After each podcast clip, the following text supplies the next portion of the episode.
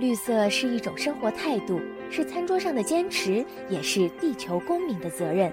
让我们聆听土地的声音，用心守护环境。这里是绿色情报员，我是麦小甜。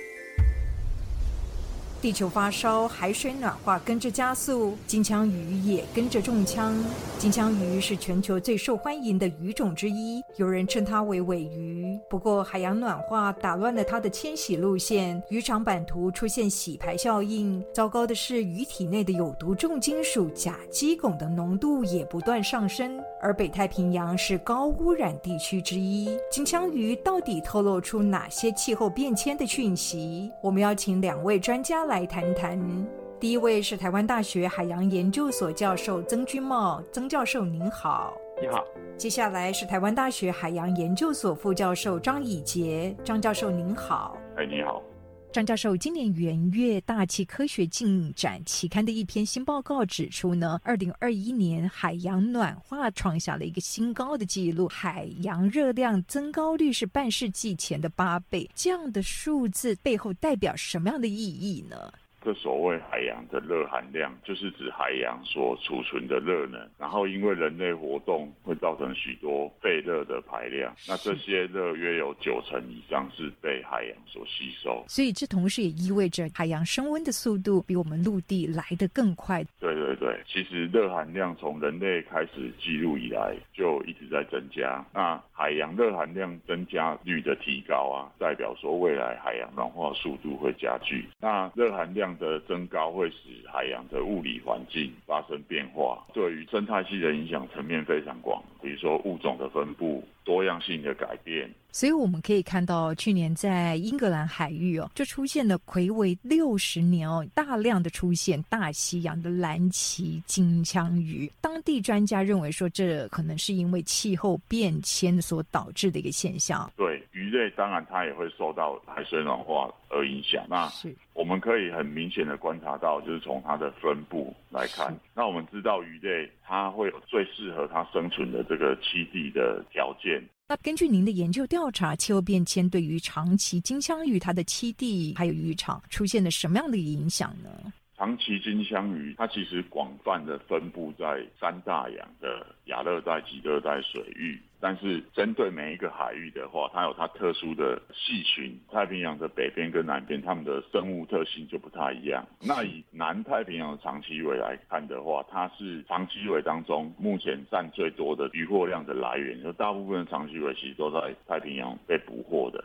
那近十年来的总渔获量大约是八万公吨。那大约有九十 percent 的渔获量大约是来自于盐城钓鱼业。主要的渔获国家的话有。台湾及中国的远洋渔船，还有太平洋岛国的渔船，捕捞量最大的是？呃，目前捕捞量最大应该是中国。回到这个气候变迁对长溪尾的影响，根据我们的研究，水底下的溶氧还有温度对于长溪尾的分布范围其实影响非常的重要。那我们发现说，长溪尾在溶氧范围来看的话，它是介于零点二到零点二五 micromole per liter。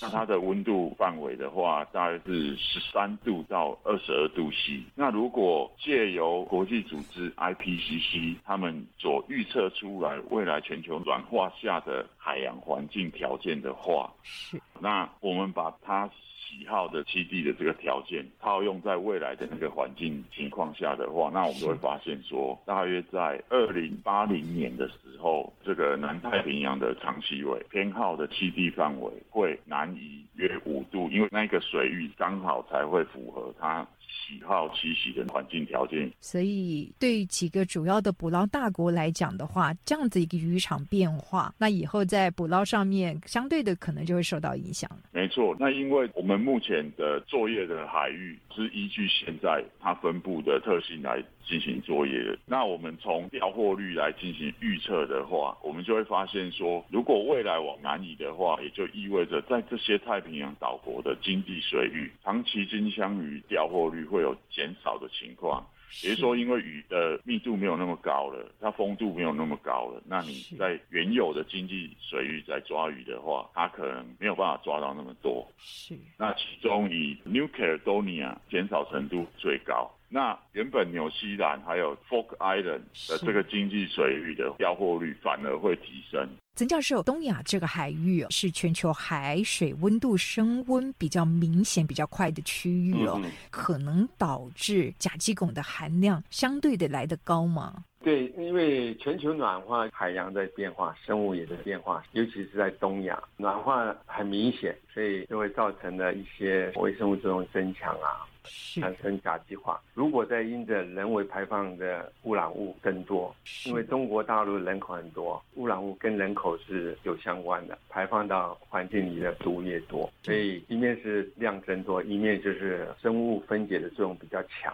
那在这个过程里面就产生了甲基汞的生成速率也比较高，浓度也比较高。那甲基汞对我们的中枢神经是影响很大啊，一旦受伤了就不可逆，终身受影响。曾教授，我们知道您带领的研究团队去年在美国的国家科学院刊发表了蓝鳍金枪鱼还有海洋汞污染的研究。这一次研究有什么发现呢？我们的发现的千古变的真理就是吃什么像什么。海洋界有关毒物汞这方面的研究，过往五十年来，他们就会问海里面的甲基汞啊，跟生物里面的甲基汞的浓度有没有相关，一直都没有答案。那我们这篇 paper 刚好就证实。的确，海洋里面的汞，它会经过食物链，生生不息传输到上阶猎食者。那黑尾它是顶级捕食者，然后是长寿的，它广泛的洄游在大洋。所以我们采了一些太平洋黑尾，还有印度洋的南方尾，所以我们就看这两种尾鱼，发现哎，含汞量是很高，没错，因为含汞量跟鱼的大小、体重。年纪都有关系，也就是随着年纪增长，它累积的汞的浓度越高。所以光看汞的浓度不能告诉你什么东西，所以我们就看它的累积速率，就发现哇，不同区域海域的黑尾汞的累积速率都不同，这是很奇妙的一件事。所以也引起我们更深入的探讨到底什么原因啊？发现的确跟它的水里面的甲基汞有关。所以根据你们的研究，发现哪些海域的蓝鳍金枪鱼它体内的汞累积率是最高的呢？汞的累积率，地中海累积最高了，那其实是北太平洋啊、印度洋、那北大西洋。所以就像您刚刚所说的，它其实是投射出了当地海域的汞污染的程度了。啊，对，为什么地中海会比较高？主要原因我想，除了有人为活动之外，因为它是一个板块边界活动比较剧烈的地方，而且有汞矿矿产，有地震、火山、热液啊，那汞的进来的量就比较多。那另外一个，这是半封闭的海盘，所以它海水交换不是很好。那还有全球暖化，它的海温的增加率也比较高。以太平洋来说的话，主要是因为什么原因？主要是因为是位在全球汞污染排放最大的区域——东亚、中国大陆，排放了大概超过百分之五十全球人为排放的汞，中国大陆占了百分之三十。所以这些汞经过大气传输到大洋，尤其向东传输到北太平洋，经过大气的作用沉降到海里。那周围的话，路边缘各样的大河输入了一些污染物，那是河口又有海水。那从过往一九七零，就是美国第一次分析黄鳍尾，到现在，根据我们的方法，我们也发现它是有增加的，很明显的增加，因为人为活动所造成海里面甲基汞的增加。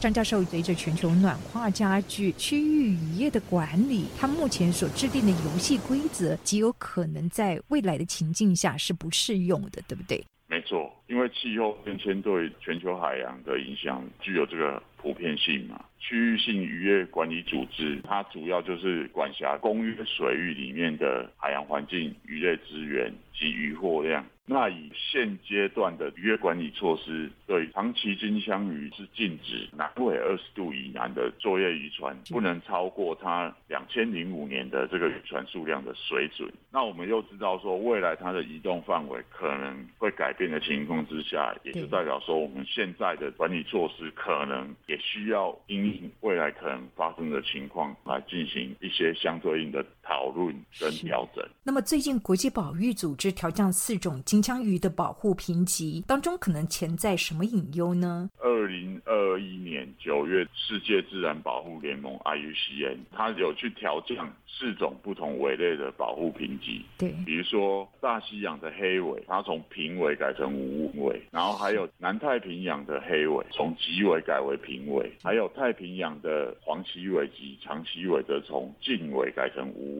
都是从比较不好的状况。改成稍微比较好一点的状况。好，那刚刚提到那些尾鱼都是属于高度洄游鱼种，它分布在这些渔业管理组织的管辖范围。那有可能是管理发挥的作用，也有可能是我们在资料的掌握度，在科学的结果的准确度来讲有提高。然后与历史相比的话，资源有恢复的情况。但这其实并不是代表说我们就可以忽略保育它及管理它的这个重要性，然后我们可以抓更多、吃更多这样的意思。因为如果以现在的水准再去跟它历史未开发水准比的话，它其实还是属于一个相对的低点，只是说目前来讲，它有稍微恢复一点。所以，这样保育评级的调降可能会被作为区域业捕捞配额增加的一个依据哦。这样也有可能让它的种群数量又再度的面临捕捞的压力了。对资源评估上来讲，没错，我们有考虑到预警措施。然而，第一个局限可能就是说，这些国际管理组织可能把气候变迁、气候变异视为一般的环境压力而已。哦，就比如说那一些我们没有办法掌握这些未确定性。它可能只是其中一项未确定性而已。那我们以疫情管理措施的方式来考虑它，就说哦，那我们制定一些管理措施的时候，我们稍微保守一点。但是我们其实并没有把它视为一个独特的环境挑